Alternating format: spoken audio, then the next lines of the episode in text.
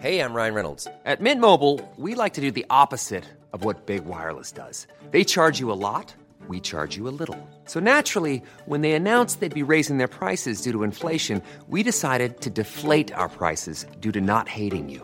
That's right. We're cutting the price of Mint Unlimited from $30 a month to just $15 a month. Give it a try at mintmobile.com slash switch. $45 upfront for three months plus taxes and fees. Promo rate for new customers for limited time. Unlimited more than 40 gigabytes per month. Slows. Full terms at mintmobile.com.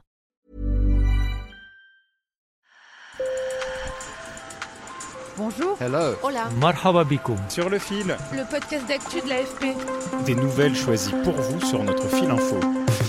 En Russie, l'annonce de la mobilisation de 300 000 réservistes pour aller combattre en Ukraine a provoqué une onde de choc. Des manifestations au cri de pas de guerre ont eu lieu à travers le pays.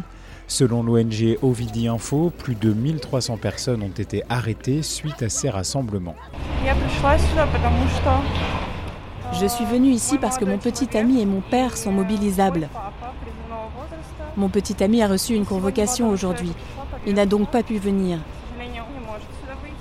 Mais je suis là parce que je ne veux pas que nos hommes, nos jeunes hommes, soient pris.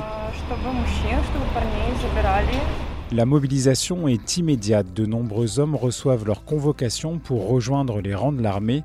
Alors certains Russes ont préféré fuir avec des files d'attente constatées à la frontière kazakh et finlandaise. D'autres, au contraire, saluent cette décision. Je suis d'accord avec la nécessité d'annoncer la mobilisation. Nous devons arrêter la guerre le plus vite possible. Nous devons faire venir les réservistes. Plus tôt nous en aurons fini, mieux ça sera pour nous, surtout.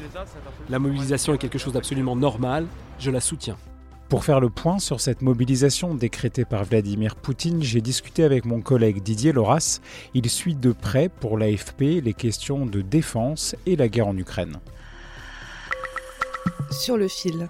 Bonjour. Bonjour. Combien d'hommes euh, sont concernés par la mobilisation partielle décrétée par Vladimir Poutine et qui sont-ils?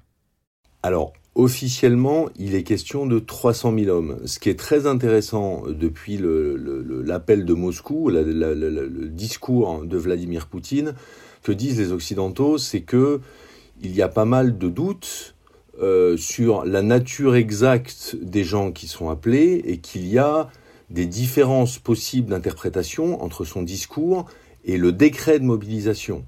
Donc il est un peu compliqué de définir exactement qui est concerné? Une chose est sûre, officiellement on parle de 300 000 hommes, mais il semblerait que fondamentalement Poutine euh, développe une sorte de stratégie de filet de pêche, c'est-à-dire qu'il s'autorise fondamentalement à mobiliser à peu près qui veut. Pour quelles raisons Vladimir Poutine a-t-il eu recours à la mobilisation euh, partielle? Euh, D'un point de vue militaire, clairement, l'armée russe est en difficulté.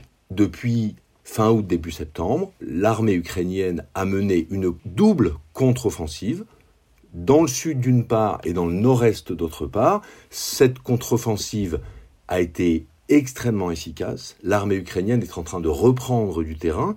Une fois qu'on a dit ça, pourquoi est-ce qu'il mobilise 300 000 personnes supplémentaires? Il y a un effet d'image vis-à-vis de son adversaire pour dire je suis peut-être en difficulté techniquement, je recule peut-être, mais j'ai plus d'hommes que toi.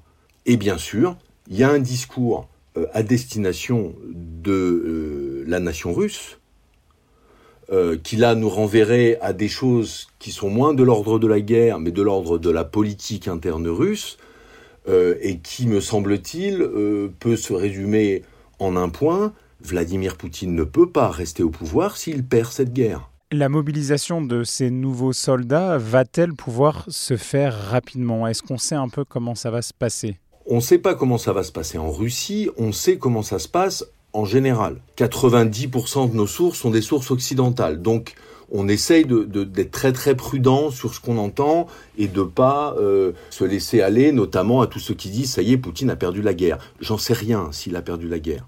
Dans des pays occidentaux, de toute façon, dans une armée normale, il faut au minimum 3 à 6 mois entre le décret de mobilisation et l'arrivée du soldat sur le front.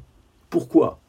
Parce qu'il faut aller le chercher chez lui, le convoquer, aller le chercher, l'emmener, euh, dans des centres de formation, dans lesquels on va lui donner des équipements et dans lesquels on va commencer à le former. Former un soldat à utiliser euh, une artillerie de précision, former un soldat à faire de la reconnaissance nocturne, former un soldat à faire de l'assaut pour sortir des tranchées, euh, c'est beaucoup plus compliqué. L'arrivée de l'hiver, le général hiver en Ukraine, quelles conséquences cela va avoir sur les forces armées en présence?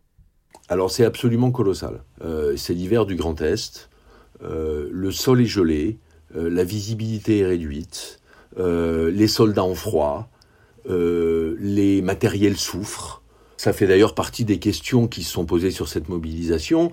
Il y a des experts qui disent il n'y a pas assez d'équipements d'hiver dans l'armée russe aujourd'hui. L'hiver va avoir pour effet, a priori, de geler les positions, sans jeu de mots le gel physique va aussi geler les armées.